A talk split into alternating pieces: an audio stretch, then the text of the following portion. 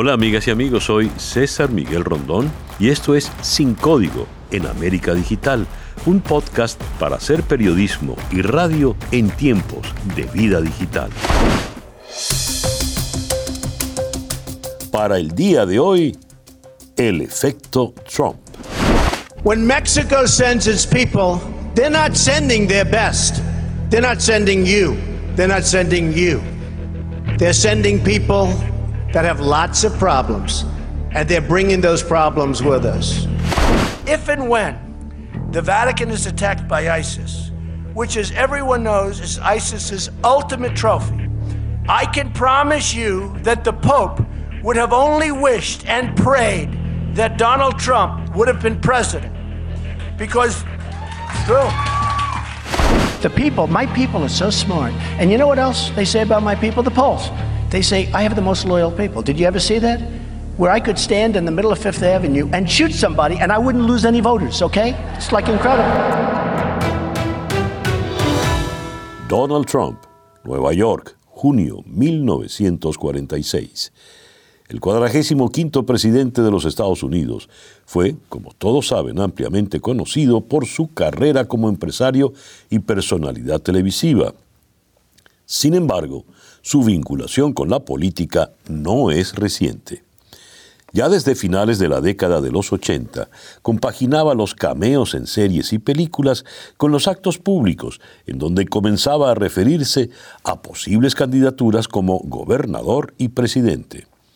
Nada de esto se concretó hasta 2016, cuando, tras tres matrimonios, denuncias de acoso sexual y un sinfín de controversias, anuncia su candidatura el 16 de junio. Lo que ocurre cinco meses más tarde, específicamente el 10 de noviembre, es ampliamente conocido por todos.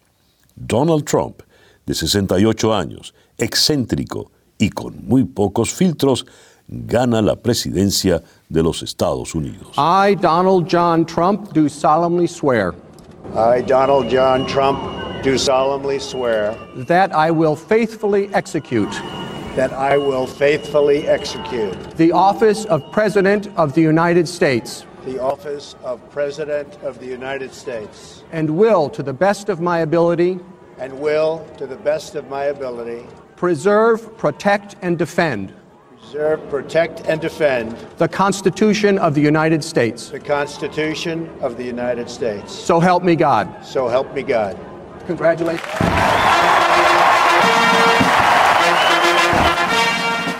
Su vida, muy distante a la de su predecesor, acumula escándalos en tabloides amarillistas y unas cuantas denuncias por promoción de racismo y xenofobia. Las políticas extremas y controversiales han marcado su mandato.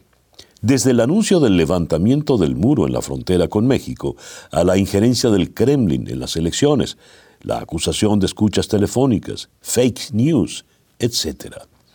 En medio de todo esto surge el llamado efecto Trump, que tiene mucho que ver con el manejo de la economía, la política y los valores de la sociedad estadounidense. La enorme contradicción entre valores, acciones y discursos de Trump ha permeado todos los niveles. El internacionalista y profesor universitario Félix Gerardo Arellano explica en qué consiste el efecto Trump. Creo que cuando hablamos del efecto Trump, estamos básicamente expresando las contradicciones entre el discurso y la práctica, entre los hechos y la realidad. Y creo que en el ámbito de la política exterior se está sintiendo con profundo rigor desde el primer día de toma de posesión, contra los valores occidentales, contra la estabilidad de la democracia, contra la gobernabilidad en el contexto internacional. Sus primeras acciones fueron en contra de los acuerdos de libre comercio. Eso es una señal contradictoria. El libre comercio es fundamental para la economía, es fundamental para los Estados Unidos, es fundamental para el fortalecimiento de los sectores productivos. Obviamente el comercio genera inequidades en un mundo globalizado de alta tecnología y una tendencia al desempleo, a la dificultad para encontrarle empleo a los sectores más débiles, a los sectores menos tecnificados, profesionalizados. En consecuencia es un tema complejo que hay que abordar, que hay que enfrentar, pero que no se resuelve destruyendo el mercado. El efecto Trump define el manejo de la economía estadounidense desde la llegada del magnate a la Casa Blanca, pero también el impacto que ésta ejerce en el mundo. ¿Tiene Trump la varita mágica para hacer crecer la economía como ha declarado? ¿Cuál ha sido el alcance de la economía norteamericana en los últimos tres años? La economía se llevará por delante las carencias sociales, las muchas veces imprudente y errada política exterior y las bravuconerías de Trump. Todo apunta a que sí. We're doing tremendously well. Our consumers are rich. I gave a tremendous tax cut and they're loaded up with money. Sin embargo, nunca se sabe. Para algunos expertos el riesgo de recesión sigue latente. El déficit fiscal estadounidense es notable. La volatilidad de la bolsa de valores también responde al discurso de Donald Trump y se presta a la especulación. Así lo manifiesta el abogado y escritor Leopoldo Martínez Nucete. Los dos años y medio, casi tres años que Donald Trump lleva en la presidencia eh, no han sido tan exitosos eh, en materia económica como él y sus aliados suelen eh, decir. Eh, si te pones a ver sus uh, políticas más uh, importantes en materia económica hasta ahora han sido, primero, una trillonaria reducción de impuestos para las grandes corporaciones y las personas con mayor nivel de fortuna en el país y esa inmensa masa de recursos fiscales que han dejado de percibirse están teniendo un impacto terrible en materia de déficit fiscal. El déficit fiscal se ha duplicado bajo la administración Trump. Obama lo dejó en el 2.8%, hoy día está ya superando el 4,5%, se aproxima al 4.8% del Producto Interno Bruto. Eso significa que la economía americana en este momento tiene poca capacidad de invertir en salud, educación e infraestructura, sobre todo en este último tema, que es un asunto en donde todo el mundo conviene, es necesario hacer grandes inversiones en este momento en los Estados Unidos. Por otra parte, las guerras comerciales con China, con México, con Canadá, con Europa, todo, todo este sistema disruptivo en un sentido negativo que Trump ha introducido en materia económica ha, generado una tremenda incertidumbre, una gran volatilidad económica que se traduce y se expresa en los mercados de capital. La bolsa sube y baja, sube y baja de una manera eh, increíble. Y finalmente está eh, el asunto del empleo, ¿no? Eh, el empleo creado en el sector privado en los últimos dos años de la administración Obama supera las cifras de creación de empleo en el sector privado durante este último reporte de, nuevos empleos y estos últimos meses de creación de nuevos empleos bajo la administración Trump. Lo cual indica que ciertamente la economía está comenzando a ralentizarse. Es decir, hay, un, hay una, una, una situación en la cual eh, deja de haber el empuje que traía la economía y, yo diría que, que al contrario de lo que dicen Trump y sus aliados, la economía iba muy bien con Obama hasta que llegó Trump. ¿Cómo impacta su política económica en el resto del mundo? La guerra comercial con China es un factor clave. De acuerdo con un estudio de la OCDE, Organización para la Cooperación y el Desarrollo Económico, difundido a mediados de octubre, el conflicto internacional empieza a dejar el rastro de las políticas proteccionistas. Las importaciones estadounidenses de productos chinos a raíz de la batalla comercial entre las dos potencias cayeron en un valor del 12% en el primer trimestre, el mayor descenso desde que existen registros. El presidente de los Estados Unidos ha anunciado una nueva tarifa del 25% sobre productos agrarios provenientes sobre todo de España, Francia, Alemania y el Reino Unido. Esto afectará las exportaciones de cítricos, aceite de oliva, quesos, frutas y vinos, entre otros. La Organización Mundial del Comercio ha autorizado la nueva tasa que también se aplicará a los aviones, pero en este caso será del 10%. Esta medida permitirá al gobierno de Trump imponer aranceles por un valor de 7.500 millones de dólares, unos 6.800 millones de euros. España será uno de los países europeos perjudicados por el nuevo arancel de Donald Trump. La formulación de políticas estadounidenses afecta a otras economías en todo el mundo. El objetivo de los formuladores de esas políticas que han declarado esas guerras comerciales en la administración Trump es que será bueno para la economía de los Estados Unidos y malo para otros países del mundo, porque, de nuevo, la percepción es que esos países han estado estafando a la economía estadounidense. Pero si los Estados Unidos dependen cada vez más de la economía global, también significa que perjudicar a otras economías tiene un efecto negativo en su propia economía. Al dañar a otras economías, los Estados Unidos terminan lastimándose a sí mismos. Pero, ¿acaso el efecto Trump es solo un asunto de economía o síntoma de los nuevos tiempos políticos? Leo en el reportaje El incierto efecto Trump en el orden global de Luis Javier Orjuela, Fabricio H. Chagas Bastos y Jean-Marie Chenot que el futuro que se avisoraba para un mundo cada vez más globalizado, que parecía conducirnos al ideal de un orden cosmopolita, donde pudiéramos reclamar derechos planetarios, cuyo ejercicio nos permitiera constituirnos como ciudadanos del mundo, de repente ha cambiado su curso y amenaza con conducirnos a un futuro incierto, caracterizado por un populismo de derecha que se nutre de la exacerbación del nacionalismo cultural y económico la xenofobia, la polarización social, la exclusión y la sinrazón de la decisión unilateral y caprichosa del gobernante que no reconoce las instituciones de regulación y control político del orden demoliberal. Si alguien conoce la ciudad de Washington bastante y ha vivido mucho tiempo allí y puede saber cómo ha cambiado gracias a Donald Trump o a pesar de Donald Trump, es Moisés Naim, uno de los columnistas más leídos en español. ¿Cómo es el Washington de ahora? Más polarizado, crispado, menos civilizado, eh, más conflictivo. ¿Y cómo, si esta es la capital de los Estados Unidos, cómo está, cómo ves tú el resto de los Estados Unidos? Depende de cuál resto. Como sabes, Estados Unidos, esta, esta polarización de la que hablamos en Washington refleja una polarización del resto del país. Están las dos uh, regiones de las costas, este y oeste, donde hay una población educada, cosmopolita, integrada, globalizada, más próspera. Y luego hay el resto del país, eh, que es más rural, eh, más religioso, es más uh, pobre eh, y más descontento ah, con la situación y con su modo de vida. Que y perdón, que se siente muy amenazado. ¿eh? Es una población que siente que sus formas de vivir, sus formas de, operar, su modo de vida, sus, ingresos, sus empleos, todos están bajo, bajo presión y bajo amenaza.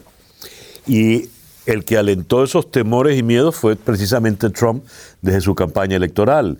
Esa, esa población eh, que vive bajo amenaza, ¿cómo se siente actualmente frente a Donald Trump cuando ya son casi tres años de gobierno?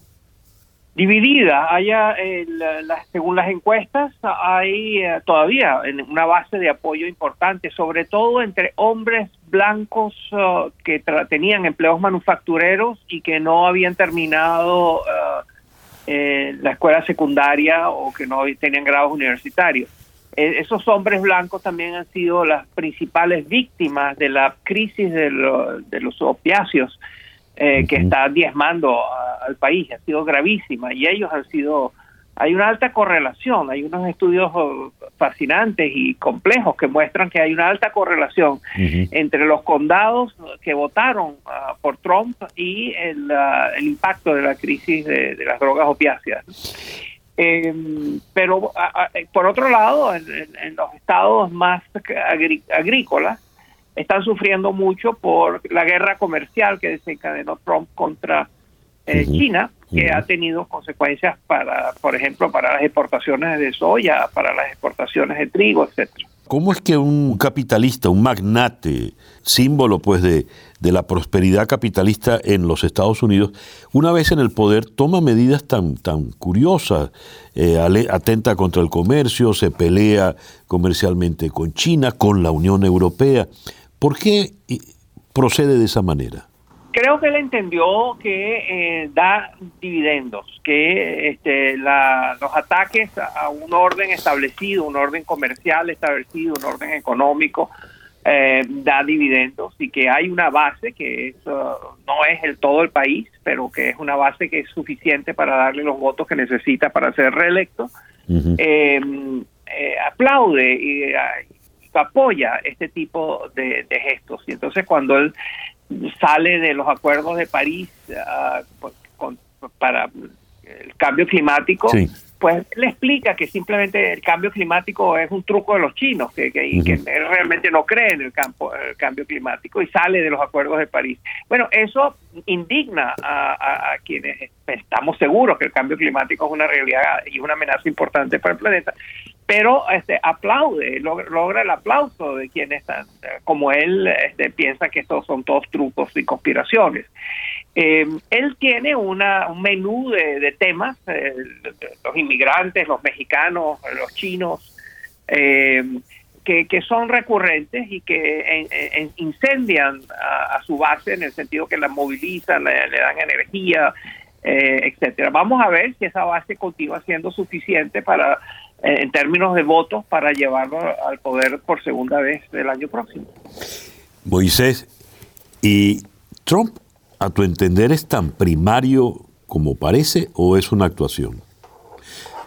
Te lo pregunto porque tiene unas reacciones francamente, en fin, eh, por ejemplo, eh, llega en París, un periodista le pregunta mientras va caminando, que cuál es la receta para el éxito eh, en el desempleo en Estados Unidos versus el desempleo en Francia y su respuesta como si estuviese en el patio de su casa, decir, bueno, es que nosotros tenemos un mejor presidente que ustedes, en alusión al, señor eh, Macron con quien se iba a reunir minutos después.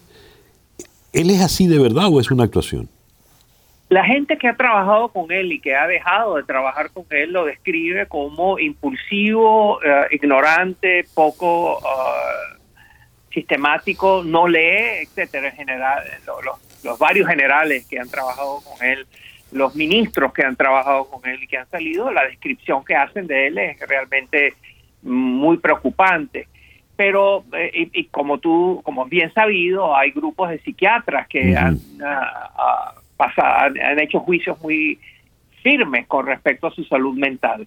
Pero en todo caso no, no hace falta especular. Eh, yo creo que hay suficientes evidencias como una que acabas de dar, eh, comentarios a Macron, que no le gana nada, o quizás este, agrada a, su, a, su, a sus bases más eh, fervientes, pero simplemente pone en peligro también el liderazgo de Estados Unidos en el mundo, ¿no?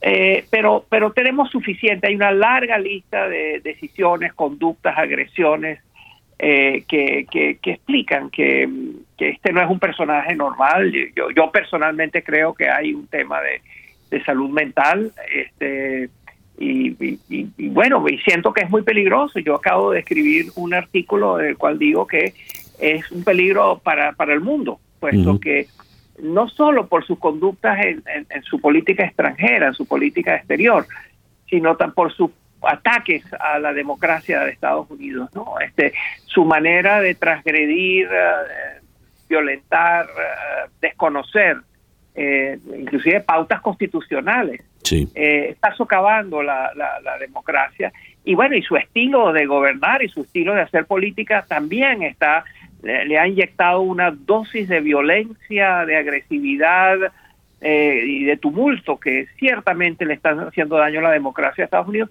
Y si, la y si Estados Unidos, si la democracia de Estados Unidos empieza a, a, fallar, pues eso tiene consecuencias mundiales gravísimas. Ya lo creo. Eh, eh, todo parece indicar que Trump va a lograr el, segundo periodo en, la Casa Blanca. Eh, ¿Cómo quedará Estados Unidos? ¿Cómo quedará la política americana una vez que Trump haya pasado ya de largo? Bueno, depende qué viene después de Trump. Ah, depende también si él gana las próximas elecciones y es reelecto. Va a depender mucho cómo queda el Congreso. Como ya hemos visto, es importantísimo. Imagínate lo que hubieran sido estos días si el Congreso, si, la Cámara de Diputados, la eh, hubiera sido controlada por los republicanos. No nos hubiéramos enterado de lo que pasó con eh, Ucrania, no nos hubiéramos enterado de, varias otras cosas, ¿no? O sea, Trump sin los pesos y contrapesos que genera un Congreso, la Cámara de Diputados y una Cámara de Senadores que puedan ser, que no sean sus uh, sostenedores automáticos, ¿no? Este, sería muy grave, ¿no? Un, Trump con una concentración de poder total con el control de los tres poderes sería realmente una amenaza para, Estados Unidos y para el mundo. Ya, te voy a, plantear eh, puntualmente algunos sectores para que me definas de qué manera en esos sectores el efecto Trump se ha hecho sentir. Muy, muy breve, ¿no? Por ejemplo, ¿Qué ha sido el efecto Trump en la economía de los Estados Unidos? Eh, mixto. Hay, este, obviamente, hay mucho entusiasmo por el hecho de que la bolsa, los precios en la bolsa de valores han estado subiendo. Eh, el desempleo es muy bajo, el crecimiento es sólido. En fin, la economía está sólida. Eh, y cabe, el, debate está si es sostenible esa, esa solidez, ¿verdad? Porque esa solidez también tiene mucho que ver con el paquete fiscal que de, leyes, eh, sobre todo las leyes de impuestos, eh, que él adoptó hace un año, em, que generan un déficit fiscal gigantesco y que contribuyen a, crear un déficit importante, que va a haber que repagarlo.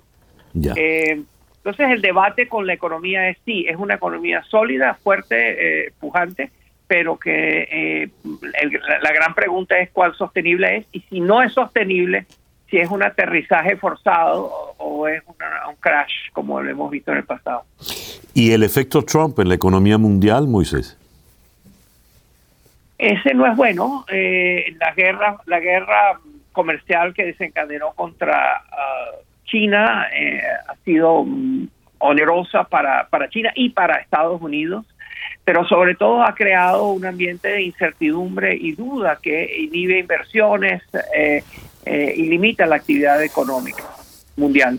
Y hay en general una sensación de que una desaceleración de la economía de Estados Unidos y la economía mundial es inminente. Una, una, reciente encuesta de las uh, más importantes empresas de Estados Unidos eh, lleva a que la gran mayoría de los ejecutivos jefes de las grandes empresas están anticipando una disminución de la actividad económica en el próximo año. ¿Y el efecto Trump en, en los valores de la sociedad americana? El problema es que ya no hay tal cosa como la sociedad americana, es una sociedad fragmentada, como estábamos hablando antes, con diferencias entre el campo y las ciudades, diferencias eh, culturales, religiosas, raciales, económicas, educativas, de nivel educativo, de valores, etcétera. ¿no? Eh, este, es una sociedad profundamente fragmentada que siempre había sido así, pero que tenía fuerzas que la unían, que la, que la, que la coordinaban, que, la, que hacían posible gobernar. Ahora eh, está tan dividida, polarizada, fragmentada, eh, crispada, que es muy es una sociedad donde los valores que existían antes empiezan a ser cuestionados. ¿Cómo se puede explicar esa relación tan extraña de Trump con eh, eh, dictadores? Me refiero a Kim Jong-un, eh, Vladimir Putin, por quien tiene una admiración confesa, ahora en los acuerdos que ha llegado con Erdogan, que, le llevan a dejar agarrados de la brocha a los kurdos después de haber manifestado la mayor solidaridad con los kurdos. ¿Cómo se explica eso, Moisés? Es un neófito de las relaciones internacionales, es obvio que no conoce la historia, el contexto y, los detalles. Este, él no es un hombre de detalles, es un hombre de, impulsos. Eh, sus relaciones con sí tiene una clara preferencia y obviamente se siente más cómodo con uh, presidentes autócratas que con demócratas eh, cada uno de los tres que has mencionado tiene una relación con él, pero es distinta. La relación de Putin con él, este, el consenso es que hay, no hay duda de que eh, Putin tiene con él una relación transaccional que puede ser que esté basada en que Putin tenga información eh, muy comprometedora con respecto a él, ¿no? Desde el punto de vista de ah, temas sexuales o lo que sea, pero sí en, términos de lavado de dinero y otras cosas. Eh, con con el, tirano de Corea del Norte, pues simplemente la, amenaza de una guerra nuclear y que él sintió la necesidad de pasar de pasar a ver cómo la neutralizaba y pensó que él podía negociar con, con este joven tirano, eh, pero este joven tirano entiende que eh, tener armas nucleares es lo que lo salva y es lo que garantiza su continuación del poder. Si él no tuviera armas... Entre las relaciones más peculiares que tiene Trump es la que él tiene con el Twitter. Parece ser que es un tuitero compulsivo. Eh, sin embargo, ya hay estudios muy serios de cómo eh, los tweets de Trump influyen en la bolsa, influyen en, movimientos económicos. ¿Es impulso o sencillamente está todo fríamente calculado? No, yo creo que él ha dado muestras de ser uh, una, persona que actúa por su intuición, sus intuiciones, y le ha funcionado. O sea, es muy difícil criticarle eh, cómo funciona, porque bueno, llegó a ser presidente de Estados Unidos, le ganó a 17 otros precandidatos ah, del Partido Republicano, a, quienes eliminó, siendo que él no era el favorito del establishment del Partido Republicano. Este, luego le ganó a Hillary Clinton, eh, que no era poca cosa, era una, una, fuerza política. Y, o sea, sus intuiciones le han funcionado y sus intuiciones las manifiesta en Twitter y utiliza Twitter que es cómodo para él, es breve, es directo, no tiene sutilezas, no tiene grises, es blanco, es negro, eh, y sirve para enardecer a, la gente y eso es lo que él necesita. ¿Terminará procediendo el impeachment ahora que sectores republicanos se han sumado a criticarlo, estos Republicans for Law? ¿Procederá ese impeachment? Sí, yo, yo creo que él va a ser impeached por eh, la Cámara de Diputados y después va a haber un juicio en el Senado que lo va a declarar inocente y eso va a coincidir con el ciclo electoral de Estados Unidos y él va a aparecer de la misma manera que apareció después del informe de Mueller, como un, él, dijo que era un vencedor, que no había ninguna prueba de obstrucción ni de colusión, cosa que es, falsa, el, reporte sí, sí lo dice. Sí. Pero bueno, él salió del reporte de Mueller mostrando que había ganado, que no, no, hay, no, encontraron nada contra él. Lo mismo va a pasar con impeachment, lo va a usar para decir, bueno, intentaron eh, sacarme del poder por esta vía y no lo lograron. Sin embargo, creo que es bueno que haya este proceso, porque este proceso va a sacar a la luz mucha información que de otra manera no tendríamos. También va a informar a personas que normalmente no prestan demasiada atención a la política, va a dar mucha información acerca de quién es su presidente. Ya. Oye, Moisés, muchísimas gracias. Hemos llegado así al final de Sin Código en América Digital, un podcast para hacer periodismo y radio en tiempos de vida digital.